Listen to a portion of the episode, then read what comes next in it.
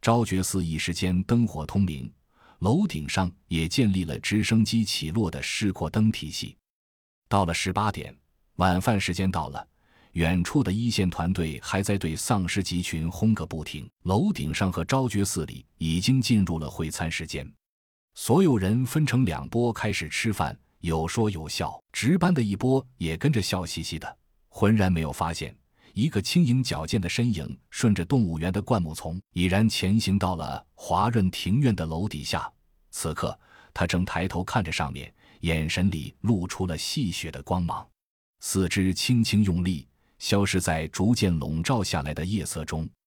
二十点，夜色彻底笼罩了西南大地。刘丽丽抬头看着楼顶上柔和的灯光，心中感慨万千。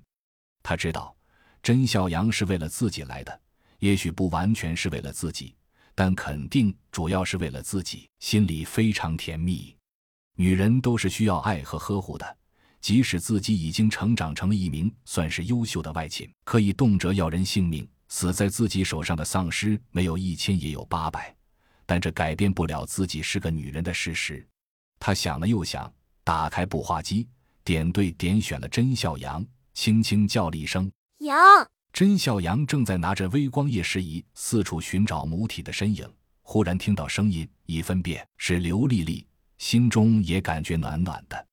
尽管自己为了给王琦报仇，一直没有接受刘丽丽的爱，当然还有和二姐之间的暧昧，但是不可否认，刘丽丽在自己心中已经占据了极其重要的一个位置。这次她被围困，自己能来帮助她、营救她，是感到无比兴奋和雀跃的。这就是心动的证明。案主宋化剑轻轻说：“怎么，下面冷不冷？”刘丽丽笑了一下。下面怎么会冷？四周都是高墙，风都吹不进来。要冷也是你在上面冷吧？甄小阳一想，是啊，怎么会问这么弱智的问题？按住松化剑，正要发话，突然身后传来一阵杂乱的声音，那是人类的惨叫，还有重物落地的声音。怎么回事？来不及跟刘丽丽说话，甄笑阳大喊一声：“全员戒备，立即检查，马上弄清到底发生了什么情况。”声音已经通过步话机送到了刘丽丽耳朵里，甄笑阳随即切断了通话。刘丽丽在发话，已然没了应答，上面出事了。刘丽丽急得如热锅上的蚂蚁。